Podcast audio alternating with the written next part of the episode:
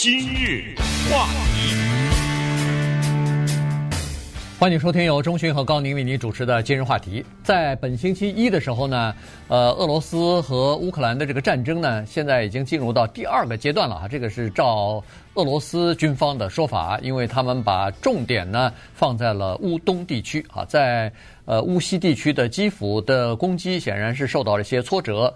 呃，那么现在俄罗斯方面呢就改变战略了，先是把乌东地区呢作为他们的呃进攻的这个最主要的地方了哈，所以呃最近人们所这两天人们所关心的是乌东地区的一个海口，就是海港的城市叫马里波，或者是呃另外一个翻法叫做马里乌波尔哈，这实际上说的是同一个地方。那么，这个马里波大部分的城市呢，已经被俄罗斯的军人所占领了。但是呢，还有一个最后的据点没有拔下来。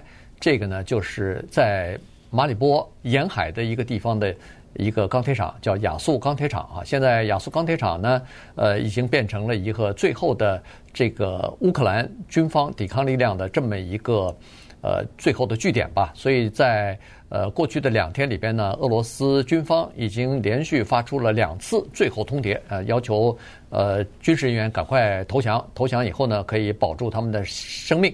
如果不投降的话，最后的一波摧这个炮炮火的摧毁，可能会把这些人全部就给打死了啊。所以呢，呃，我们今天就稍微的来聊一下这个马利波，以及他为什么会在俄乌战争当中如此之重要。对，当然呢，必须得承认哈，包括我们自己在内，还有很多的关注俄乌战争，尤其是现在在这个钢铁厂来抵抗俄罗斯军队的这些人呢，我们一律叫做纸上谈兵。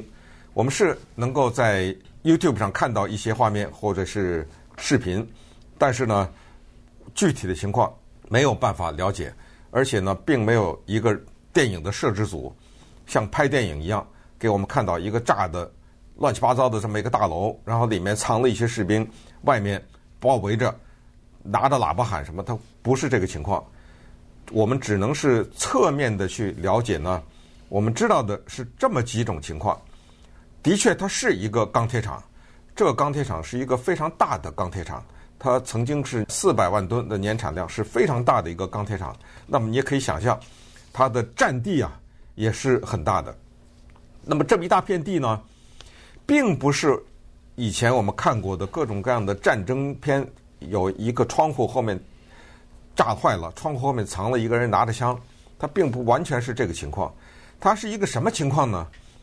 是这个钢铁厂下面有地道，嗯，这个地道呢，曾经被人形容为是一个地下城市啊，这个地道。它各种各样的连接之复杂，它里面的装备之齐全，里面有完整的地下通讯设备，可能是什么电话线呐、啊、之类的啊，有储粮仓储水的地方，还有就是四通八达的通道，所以这些人呢是打打藏藏，就出来打你一下呢没了，到地底下去了。那么俄罗斯知道不知道？当然知道，所以他们在炸的时候也是有目的的去炸。同时呢，也是希望摧毁这个地道系统。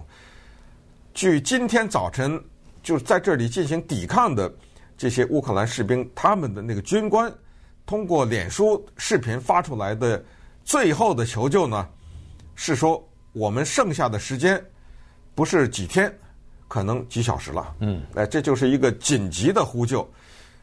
那么刚才说纸上谈兵呢，这就在这儿了。这就是我们。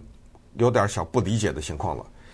现在呢，我是一个城市的一个地方，这个城市的这个地方有一个大型的钢铁厂，然后这个城市的其他地方陆陆续续被俄罗斯的军队占领，现在这块地方被包围着，你乌克兰就没有别的军队了吗？打呀，对不对啊？从外面往里打呀，他这咱们就想设是一个圆圈啊，这个钢铁厂。方的、圆的没关系，都给围起来了，而且围的是俄罗斯的特种部队，可能是他最精锐的部队，在这儿企图往里进攻。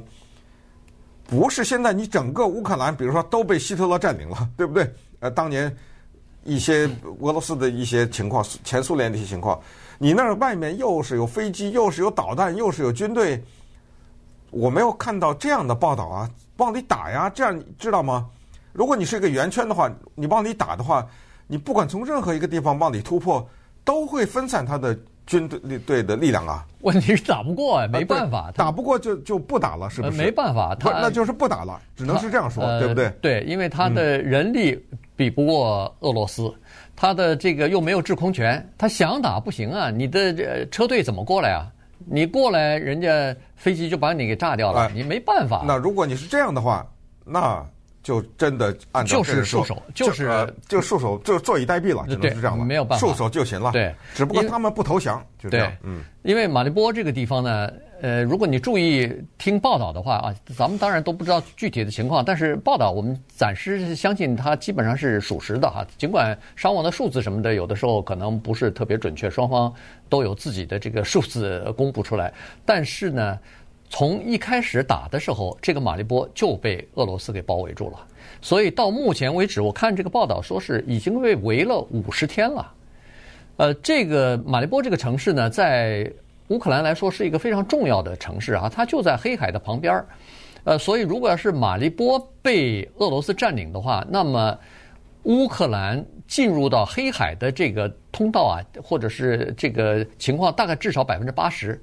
已经被封锁住了，呃，他可能只有一个科尔松啊，还可以再进来。但是好像昨天我看有消息说，俄罗斯把科尔松也占领了。如果要是都占领的话，那好了，那整个的黑海俄呃俄全部被俄罗斯给占领了以后，那乌克兰就没办法从黑海。得到各种各样的援助，或者他以后出口的东西没有办法用港口了。这个我们都知道，俄罗斯呃不是乌克兰，它什么出口什么粮食啊，出口钢铁啊，呃出口其他的这个产品啊之类的，大部分海港海港的城市全部是通过呃黑海运到中东啊，运到其他地方去啊。所以如果要是黑海被占领的话，那它的这个出海口就等于是完全掌握在俄罗斯的手中了哈。这是一个情况，呃。马里波原来在战前差不多有四十五万人，现在据我看今天早晨的那个《纽约时报》报道说，啊，大概有十万到十二万还留在城市里边啊，其他的已经都走了。所以现在马里波的市长已经开始呼吁。赶快走，赶快离开啊！今天已经双方就是乌克兰和俄罗斯已经达成协议，说是还是可以开开设这个人道主义通道，让平民赶快撤出去，尤其是呃妇幼呃这个儿童啊、老啊哎这这些呃父老幼孺啊这些孩子啊就都都可以撤出去，呃而且派了九十辆大巴，然后据说今天要准备撤六千多人，然后呢这个市长还呼吁就是已经逃离。呃，马里波的这些人，赶快向你们的亲朋好友，如果他们还留在马里波的话，赶快去呃劝他们也赶快离开啊！因为那个地方呃被围困了五十天以后，你可以想象出来，他已经切断了什么暖气的供应啊、水的供应啊，所以在留在城市里头你也待不了多久。原因是既没水，又没有粮，又没有电，又没有暖气，你这个。生活条件是已经逐渐的恶化到已经变成一道一个人道主义危机了哈，所以呃，让他们赶快离开。那现在呃，在亚速钢铁厂地下呢，据说还有一些平民呢，嗯，呃，在下面呢，有人说是上千人，有人说是五百人什么的，我就搞不清楚哈。这个照理说，下面是碉堡也好，是地道也好，这都是应该是军事组织，就是呃军人在下面呃抵抗，那平民待在下面。这这怎么怎么讲法啊？这里面不知道了哈，有家属啊，或者是怎么样，咱们不清楚。而且可能是有一些民兵吧，就是这些人他是平民，但是他愿意加入这个抵抗组织。对，还是好像也有很多甚至数百名外国的这个对就志愿军呐，志愿军是不是有人还抱着一线希望，我在这再待几天就没事了，就可以出来了，或者怎么样哈？或者这个战事有什么转机啊，什么之类的？当然这些就现在不太清楚了。不过呢。这个城市啊，和守卫这个城市的这些士兵啊，值得我们稍微聊一下。今日话题，欢迎您继续收听由钟讯和高宁为您主持的《今日话题》。呃，这个马里波啊，这个城市呢，现在已经被围困在呃。围困了大概五十天了哈，所以最后通牒呢，今天在当地时间已经过期了，所以呃还是没有人，没有什么人投降。据呃，俄罗斯方面那个呃，据据当地的吧，就是呃乌东地区的这个亲俄罗斯的分离主义呃报道呢，是说大概只有五个人投降啊，其他的人都大部分的人都没有投降，所以呃，那接下来随时都可能发生呃。战争的变化，也就是说，随时这个俄罗斯最后通牒完了以后，有可能就开始进行呃打击了，进行这个轰炸了等等啊，这个呃随时都可能发生。呃，据今天说呢，说在昨天的时候就已经俄罗斯使用了一些重型的炸弹和叫做堡垒杀手的这些呃深入到地下可以这个炸弹可以在地下爆炸的这些炸弹已经开始使用了，呃，就是想让。那些炸弹呢，把在地道坑道里边的那些呃抵抗的军人啊，乌克兰的这个亚速营的亚速旅的这些军人呢，等于是把他们赶到呃地面上来。这样的话呢，就比较容易呃比较容易清理啊，在战斗当中比较容易清理。否则的话，在地下四通八达的这个地道里头呢，呃，俄罗斯的军人呢不太好不太好歼灭这些呃就是这个抵抗的这个军人吧。那么。现在马里波呢，其实，在战争一开始的时候，人们就认为说，这个是呃俄罗斯这次战争当中的必争之地啊。原因是第一，它特别的重要，而且呢，它如果要是拿下这个马里波的话呢，至少和二零一四年他非法占下来的这个呃，就是克里米亚，哎，克里米亚这个半岛呢，等于是连成一片了，路桥就搭通了啊，因为克里米亚。被俄罗斯占领之后呢，乌克兰方面做了一个动作，就是切断了原来供给克里米亚淡水的那个供水的系统，给切断了。所以，呃，俄罗斯方面呢，就专门建了一个桥，从俄罗斯方面运那个淡水啊，呃，饮用水给克里米亚。但是克里米亚一共有四百万人呢，所以光是靠这个卡车什么的运输运水去。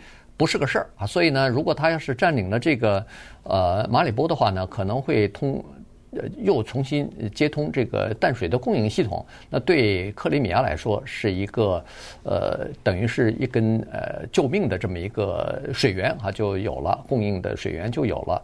再说呢，呃这个当初。呃，普廷说的说是要在乌克兰什么去军事化、去纳粹化。他所说的去纳粹化，这个呢，主要指的就是现在马里波里边的呃乌克兰的军人里头呢，包括一个呃军事组织叫做亚速旅啊。这个亚速旅里边呢，是有一些极右翼的军人，甚至还包括一些新纳粹分子在里边的。所以这个呢，是等于是。